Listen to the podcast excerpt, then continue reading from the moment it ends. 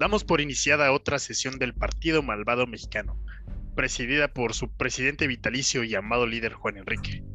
Saludamos a los compañeros del sector y partido. David, buenas noches. Mi estimadísimo Juan, buenas noches, ¿cómo estás? Y el querido, queridísimo Carlos, ¿cómo estás? ¿Cómo estás, mi estimado Enrique? David, ¿cómo estás? Buenas noches. Hola, Carlos, buenas noches. Pues ahora sí que los temas se han complicado en esta semana.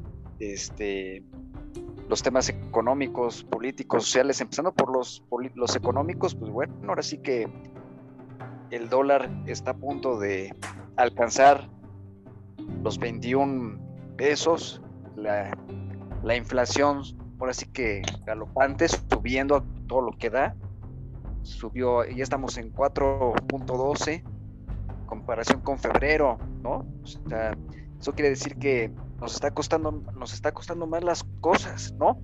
O sea, la gasolina, el gas LP, el precio de, la, las tortillas, o sea, la canasta básica en general, eh, vaya, o sea, el panorama económico, o sea, la recuperación económica, pues está reflejando en esta, en esta inflación, ¿no? Y pues vaya, el que la gente ya esté saliendo cada vez más y más y más a comprar, eh, un poco esté, está dándose un poco más la recuperación, pues también se está traduciendo en, la, en el aumento de la inflación y eh, pues habrá que esperar también mañana a ver los nuevos datos que nos da pues, el Banco de el Banco de México, un tema muy importante que se va a ver mañana, ¿no? De si se si se aumenta o se quede como está o se reduzca la, la tasa de la tasa de referencia, ¿no? Entonces también, vaya, son momentos económicos bastante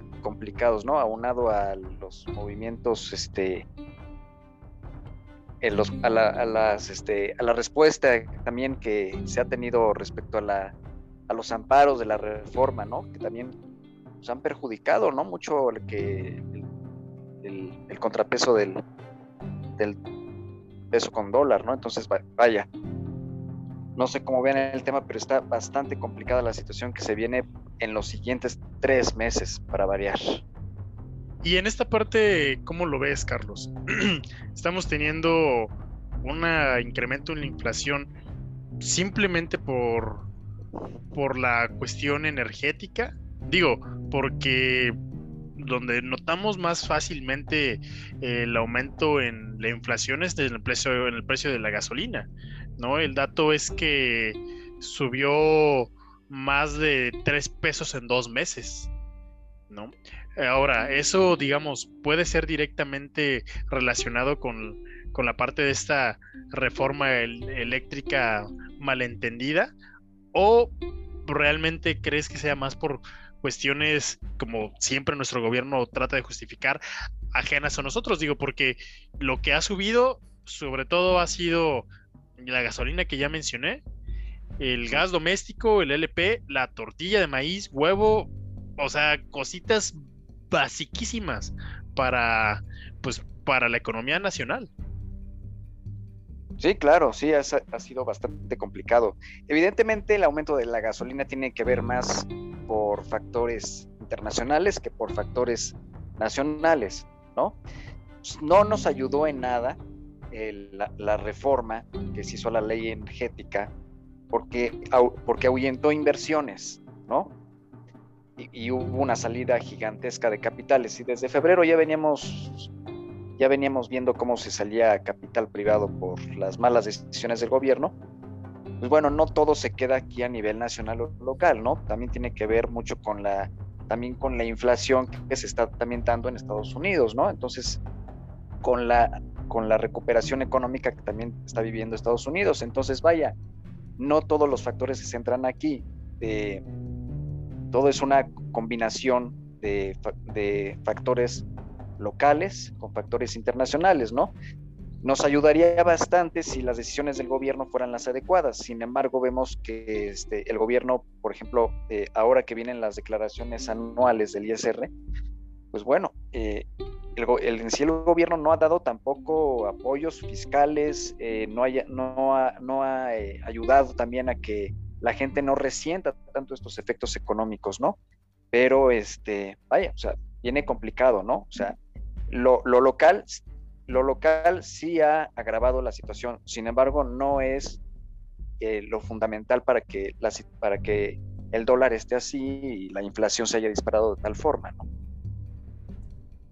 Pues yo sí estoy muy preocupado, la verdad. Creo que la economía, si bien, como tú lo comentas, Carlos, no depende nada más de las decisiones que se toman a nivel local, pues queda claro que sí influye. Y bueno, vivimos en un país donde claramente no hay un rumbo definido en las políticas públicas que se están ejecutando. Y bueno, encuentro un paralelismo entre los errores del gobierno que cometen cada semana y con una oposición que no maximiza ni despega. Y ahí la preocupación. Pasan las semanas, pasan los meses y bueno, no hay quien le haga frente a este gobierno. Y eso sí es lo preocupante, porque bueno, nos, comentas cómo está el tema económico, algo que ya está empezando a sentirse en los bolsillos de las personas. Sin embargo, pues ¿quién lo maximiza? Si esto hubiese sido hace unos cuatro años, me imagino perfectamente a la gente de Morena, en especial al actual presidente, pues tomando bandera con cada tropezón del gobierno.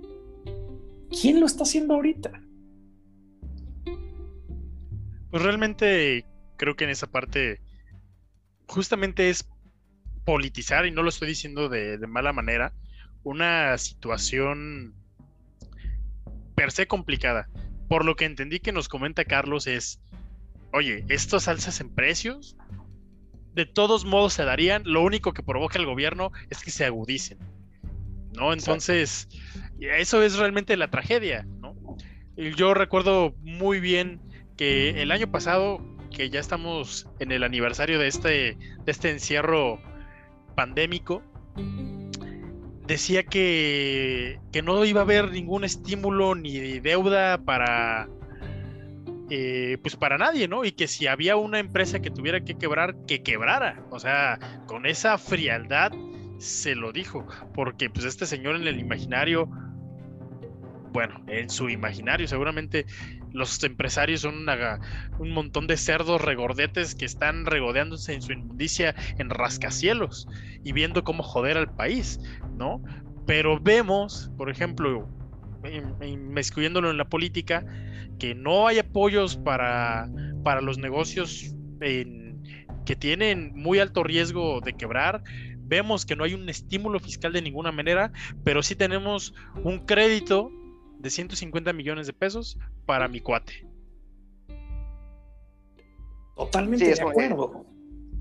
Ahí está el problema. Ahí es donde se ve el mal manejo del gobierno en esta situación. Estaba leyendo hoy en la mañana un artículo del portal Expansión de CNN en donde decía que más de un millón de negocios desaparecieron en México nada más en 17 meses.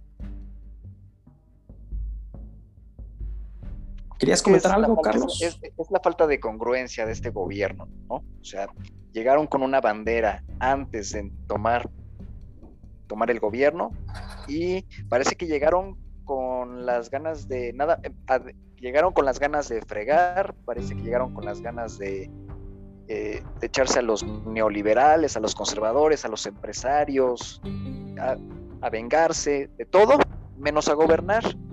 Y estamos viendo en nuestro país vecino cómo hace dos semanas se aprobó un, estímulo fiscal para ayudar a la gente, para que paguen sus deudas, para que abran sus negocios, para que lo ocupen en lo que quieran.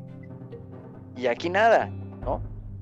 Entonces, vaya, el, tema es preocupante, ¿no? El tema es bastante preocupante porque la gente literalmente se está muriendo de hambre, la clase media en nuestro país está desapareciendo, y bueno, no puedes atacar a los empresarios eh, nada más porque que tú crees que, están robando, cuando sabemos muy bien que la iniciativa privada en, todo el mundo es la que genera el empleo. Entonces, eh, y luego que salga todas las mañanas, estas últimas mañanas, las mañaneras, obviamente, pues a, estar eh, crucificando ahí a, Bimbo, a Walmart y qué sé qué otras empresas que porque pagan muy poco de, luz y porque están usando eh, porque están usando energías limpias. O sea, el presidente que tenemos vive en Disneyland. Pero ¿cómo vas a decir eso, mi estimado Carlos, de que no hay apoyos por parte de este gobierno si acaban de anunciar el aumento de, las pensiones? Digo, previo a las campañas, qué casualidad, ¿verdad?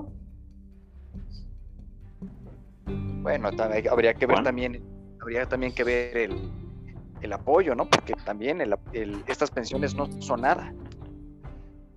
bueno, por supuesto que era una ironía, ¿no?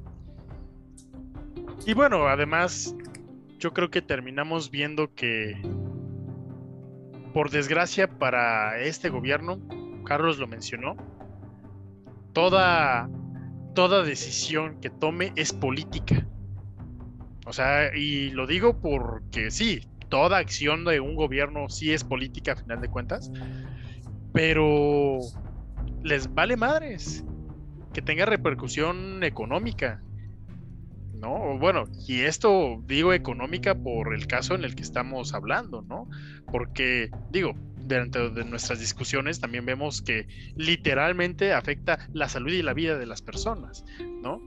¿Tú creerías, David, que entonces para para este gobierno no hay más allá que la meta política que, que lleva, o sea, que la maquinaria de votos?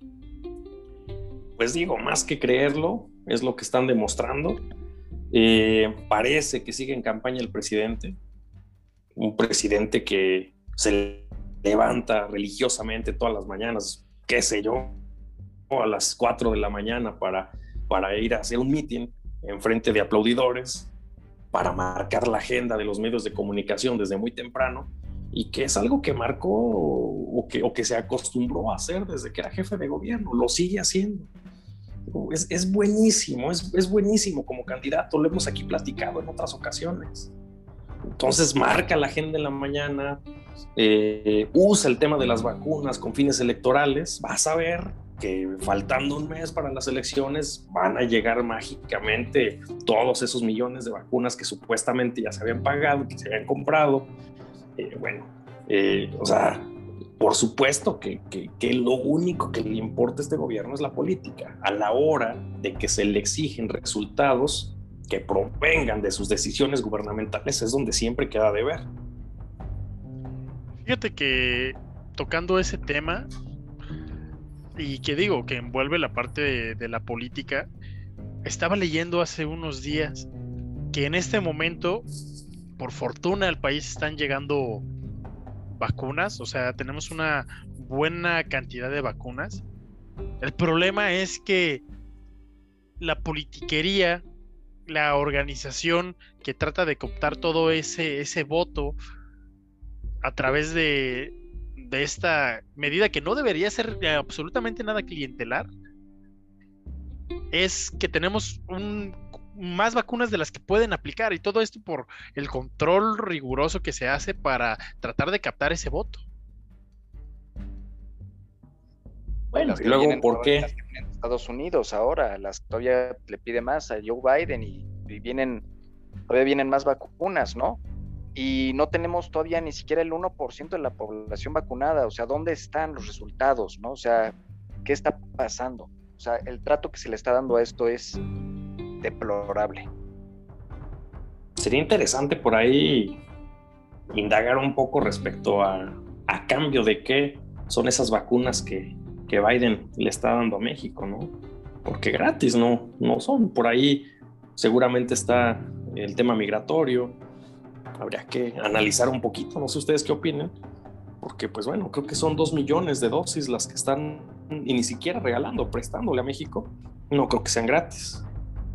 Pues ya ves que justamente al, al anuncio de al anuncio de la llegada de vacunas de, Estados Unidos, se estaba desplegando la Guardia Nacional en la frontera sur. Entonces, estamos viendo que política nada está haciendo coincidencia. Ahora, vamos, vamos a hablar de una parte justamente ya en la política, que podríamos decir eh, de cierto temor, de cierto miedo de parte del gobierno. No sé si se han dado cuenta que han estado curándose en salud de, muchas cosas. Entonces, a mí, por ejemplo, digo, tal vez mucha, mucha de la gente que escucha nuestras sesiones no lo tenga bien, bien, bien contemplado, pero toda esta parte en la que estamos viendo que no haya una sobrerepresentación en cámaras, ¿no? Y cómo gente ya sale a aullarla como, como bueno, que podríamos esperar de Fernández Noroña, ¿verdad? ¿No? Al decir que, que están arremetiendo en contra de la democracia y que incluso habría que destituir a los hacerle juicio político a Lorenzo Córdoba y a Ciro Murayama, ¿no? O sea, lo cual es gravísimo en mi opinión, ¿no? Tratar de atentar tan directamente ante un organismo institucional que, que tiene cierto valor para, para la vida democrática en México. Mira, mira, Enrique, con lo que comentas, efectivamente, lo, lo único que el único mensaje que dan tanto el presidente como todos sus secuaces es que sacan a pasear la ignorancia, ¿sí? O sea, eh, y muestran también una inseguridad política, o sea, quieren controlar todo antes de que se les salga de la mano, porque saben muy bien que las cosas las están haciendo mal con las patas, con las pezuñas, ¿no? En el sentido de que también ahora quieren tocar o reformar la ley de amparo, ¿sí? Para que no esté pasando, eh, que no les estén obstaculizando sus, sus proyectitos, ¿no? Que según esto van a sacar a la nación adelante, ¿no? Entonces, este, es evidente que traen miedo a qué? Bueno, quién sabe, vamos a verlo en las elecciones, pero precisamente estaba, bien, estaba leyendo hoy en la mañana que la popularidad del presidente sí bajó de un 57% a un 50%. Entonces, yo creo que también eso se va a ver reflejado en las elecciones del Congreso de, la, Unión. Quizá de, los, quizá de los gobernadores no tanto, pero en el punto más álgido sí, que es en la, en la Cámara, en el Congreso de la Unión, ¿no? Pues eso es lo que se esperaría con el trabajo, con los resultados que está dando el gobierno federal actualmente. Sin embargo, híjole, por más que baje la popularidad del presidente, que por cierto baja, pero no de una manera tan drástica, eh, pues aquí el problema, como les decía hace rato, es que no hay una oposición que maximice, que capte y que sea eficiente al momento de, hacerle frente a esta situación. como les decía hace rato, pasan las semanas y no ves quién abandere a la oposición. Vean el caso de Ricardo Anaya lo habíamos platicado también, está eh, llevando a cabo una campaña que no le queda, una campaña donde, digo, es, una regla básica, nunca quiera hacer lo que tú no eres, porque más que, que tener un resultado positivo vas a salir ridiculizado. Y ahí lo ves, visitando fábricas de cajeta, eh, con críticas de la gente de que no sabe agarrar ni un taco, de que se asombra cuando se sube por primera vez tal vez a un microbús, eh, su ironía con las caguamas, queriendo, eh, según él, eh, hacer como, como una especie de, ejemplificar, por así decir, el mal manejo del presupuesto por parte del presidente. ¿Quién lo entendió? Nadie. O sea, simplemente se está autorridiculizando Hoy vi, no sé si ustedes vieron por ahí, que subió una foto en la tarde, no recuerdo a qué hora, en donde sube un, que, lo están cosiendo de un golpe en la cabeza. No, no, no sé qué, o sea, las reacciones, digo, son redes sociales, lo sé. Todas eran de me divierte, o sea, está causando lástima. Y, y si es la persona, la única que ha tratado de abanderar a la oposición, pues imagínense el, resultado que, puede haber ahora en junio. Yo la verdad sí veo, o sea, sí veo que, el gobierno está teniendo muy malos resultados, que la popularidad del presidente va a la baja, pero no veo quién pueda hacerle frente a eso. El PRI desaparecido. Cada vez más, como dicen por ahí los memes, ¿no? Sus siglas se invierten y quedan más como que como PRI. Y bueno, Increíble. Pasan los meses y los partidos políticos no son capaces de hacer un contrapeso. Mejor lo han hecho las feministas, mejor lo han hecho también algunos empresarios. Y bueno, mejor lo han hecho algunos expresidentes, algunos periodistas de los correteados que ha habido. Pero así no se le va a quitar el poder a, Morena. ¿eh? Difícilmente, por más que se equivoquen y por más que entreguen malos resultados y la popularidad del presidente baje, no veo cómo se le pueda quitar esa famosa eh, mayoría en el Congreso si no cuaja, por así decirlo, coloquialmente la oposición. Pues sí, justamente vemos una, una visión de la oposición patética con Anaya. Y aquí, obviamente no nos escucha, pero porque somos partido opositor. Pero al final de cuentas, deberíamos decir, señora Anaya, en verdad, no le diga a sus enemigos que le armen su campaña por amor a Satán. Digo, en verdad, ¿cómo, ¿cómo terminó siendo la burla pública? Y a final de cuentas, él mismo está propiciando que ser una distracción política.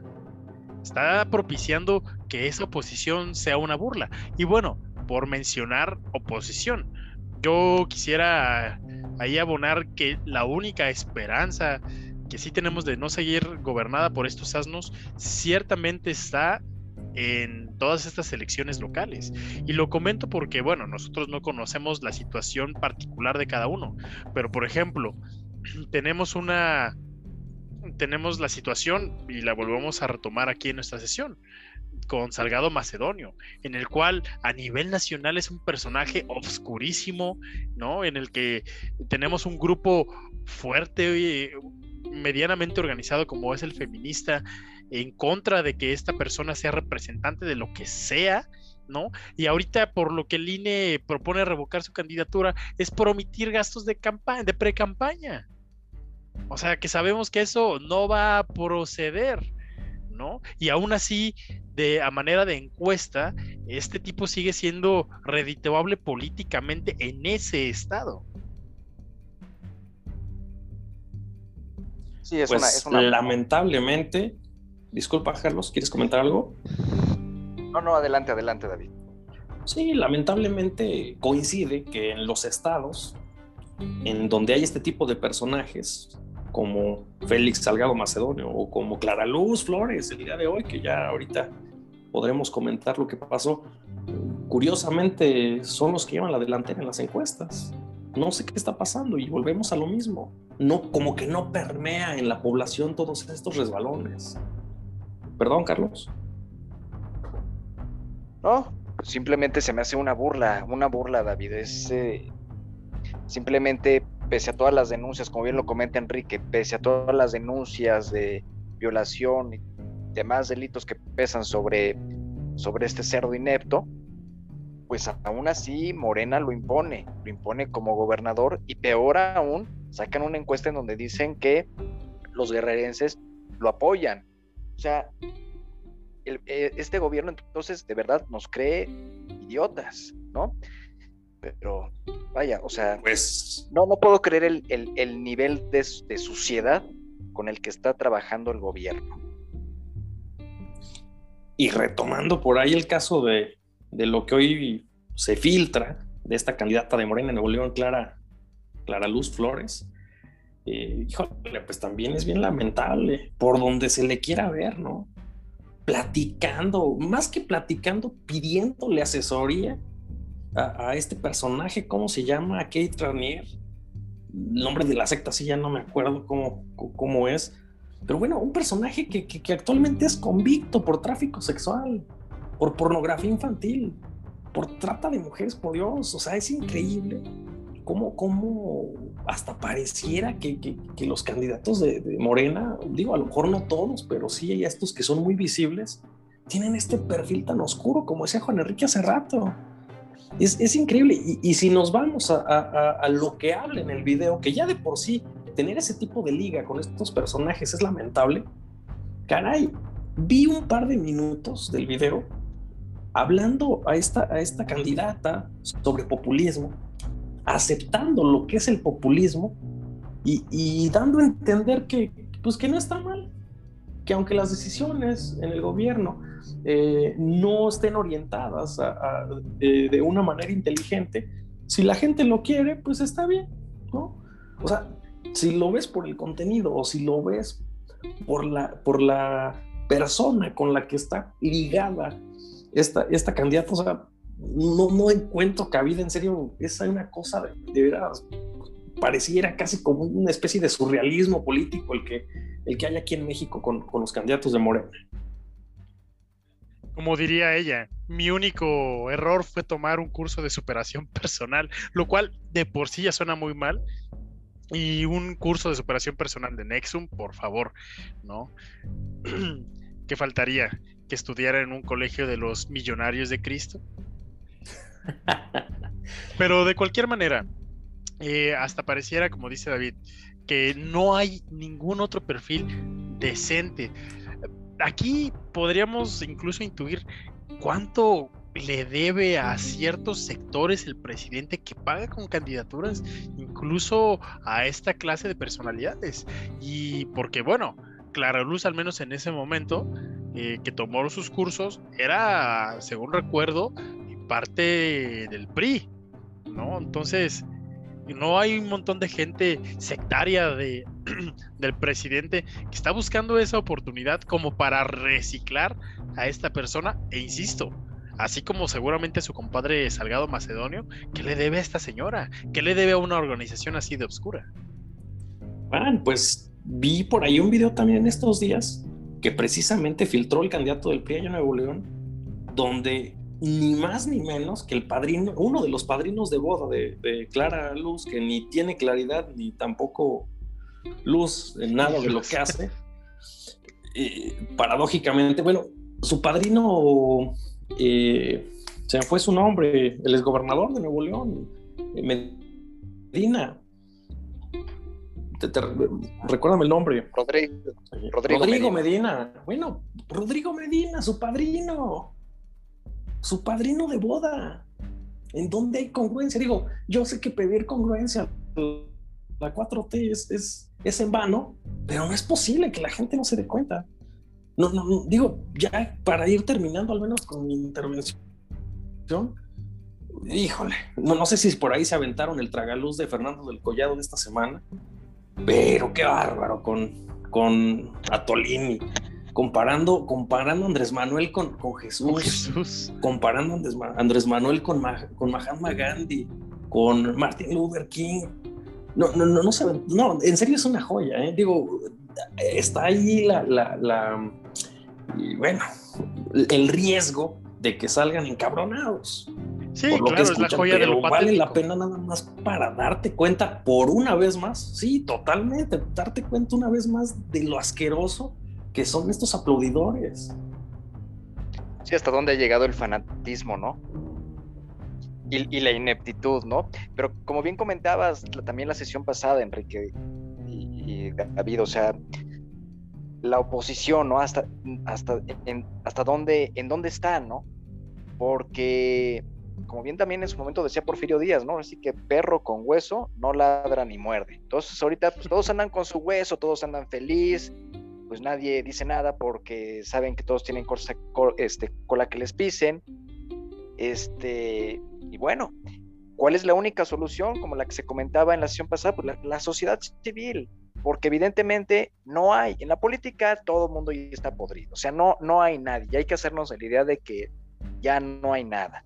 Y todo es la misma gata pero revolcada, ¿no? Los del PRD se van mañana con el PRI, los del PRI mañana se van con Morena. O sea, es el poder por el poder, ¿no? Aquí la única solución es pues, la sociedad civil, la sociedad civil, nada más. Y a final de cuentas, como dicen por ahí, todo en esta 4T es Atolini con el dedini. Ah, me imaginé algo desagradable. Pues, ¿Qué más, señores? Pues mira, a final de cuentas, eso en la parte electoral, que creo que todas nuestras sesiones va a terminar siendo una constante. Todos los caminos de México llevan a la política y toda la política lleva Andrés Manuel López Obrador. Queramos o no, oposición o no. ¿No? Y algo que pues creo que no, no está de más eh, recordarnos es que seguimos en una situación de salud pues complicada, complicada y la que eh, la luz al final del túnel se ve todavía muy lejana, ¿no? Que con, con ahora decálogos, decálogos, imagínate, decálogos hechos o al menos eh, dictados por gente que evidentemente no los cumple, que ya no tiene, bueno, al menos para mí no tiene ninguna autoridad moral para hablar al respecto, ¿no? El Gatel que estaba enfermo, hospitalizado y sin cubrebocas en un parque me está diciendo un, un decálogo de que pase tiempo con mi familia en esta Semana Santa, ¿no? O incluso casos todavía mm, de en verdad deshumanidad atroz como las vacunas las vacunas falsas de Campeche y no necesariamente el hecho de que se vayan, digo, va a sonar muy feo, pero a mí no me interesa lo que pasa en Honduras, sino que ya más de mil personas fueron, eh, fueron inoculadas con esa vacuna falsa en Campeche.